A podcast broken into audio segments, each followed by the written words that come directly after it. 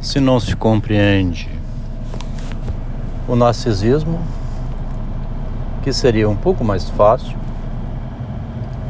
apesar de extremamente difícil também, haja vista que faltou a Freud, né? Se não se compreende o narcisismo, então é quase impossível compreender o autismo, né? A incompreensão do autismo se deve à incompreensão do próprio narcisismo. Impressionante isso, porque o Freud, no Mal-Estar na Cultura, publicado em 1930, não, não, não amplia o raciocínio em torno da, da ideia segundo a qual uma pessoa se exibindo também é um incômodo. De certo modo é vergonhoso.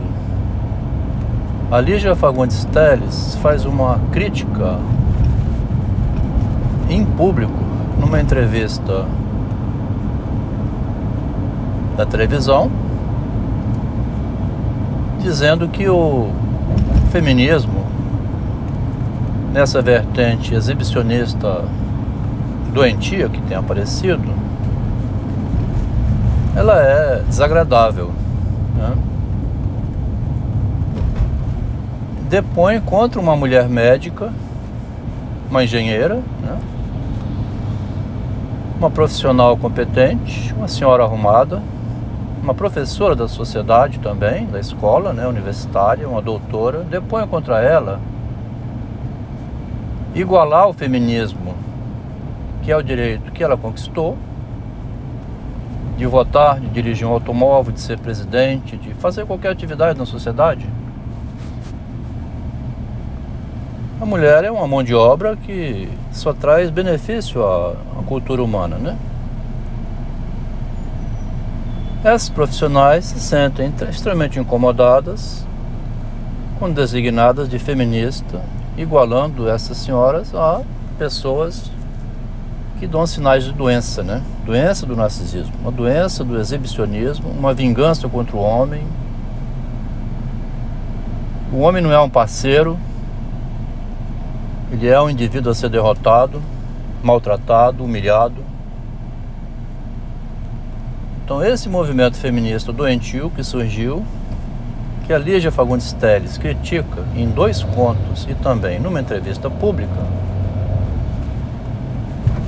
uma escritora de renome, né? Uma senhora que tem uma posição que permite a ela fazer essa crítica. O movimento feminista não vai atacar agora a Lígia Fagundes Telles por ela criticar o feminismo. Por que, que ela critica o feminismo?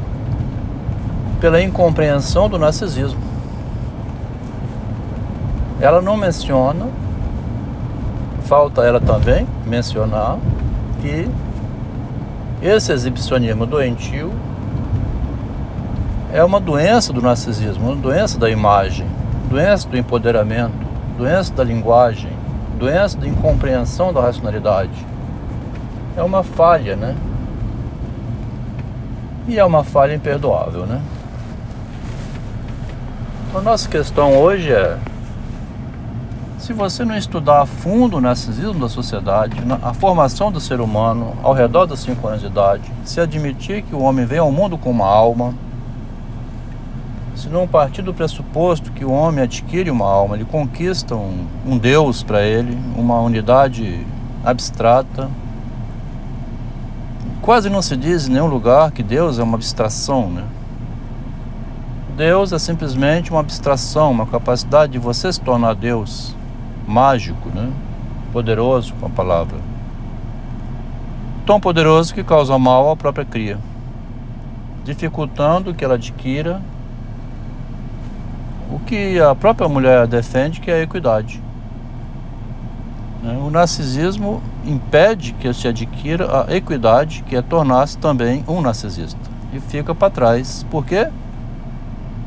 Por uma satisfação absurda do lado da mãe, do lado dos pais, dos cuidadores, de dizer que cuido muito bem, cuido muito bem, cuido muito bem, e a criança não passa por experiência nenhuma.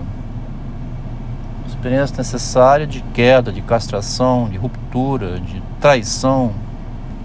O conto Menino de 1949, publicado por Lígia aos 31 anos de idade, é um conto de castração.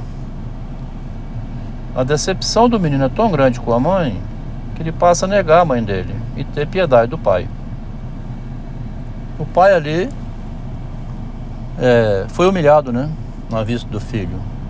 E o garotinho contém o narcisismo dele, contém a decepção, evita comunicar ao pai, o que podia ter sido feito também, né? O tema da Lígia não é se podia ter sido isso ou aquilo. É só mostrar. É necessária o que se chama saída da alienação parental, né? criança saiu da alienação à mãe, não admira mais a mãe, não é mais amante da mãe, não quer mais ser o namorado dela. Se na ida ao cinema ele foi como se fosse um companheiro, um marido, um cavalheiro, como diz a Lígia, na volta ele retorna considerando a mãe uma puta.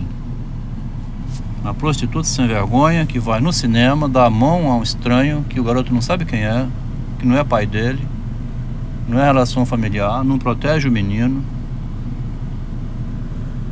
Agora, a sociedade é assim. O que a Lígia pretende mostrar na obra dela, do início ao fim, é a queda é constitutiva.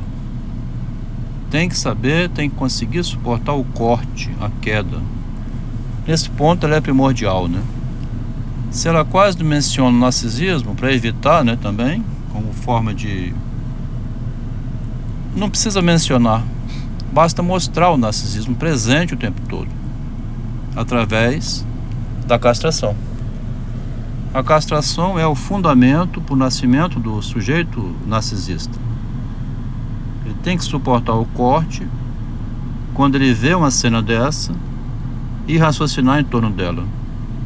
O garotinho ali passa por uma espécie de alucinação dentro do cinema, quando vê aquilo e as imagens se tornam todas confusas na mente dele olhando para o cinema e aparece na narrativa da Lígia Fagundes Teres. Uma escritora fenomenal que nós estamos estudando agora. Estudamos uns 10 contos dela, são muitos ainda, e tem muita coisa a descobrir, né? O estudo aqui do narcisismo está sendo feito de maneira que nunca foi feito antes.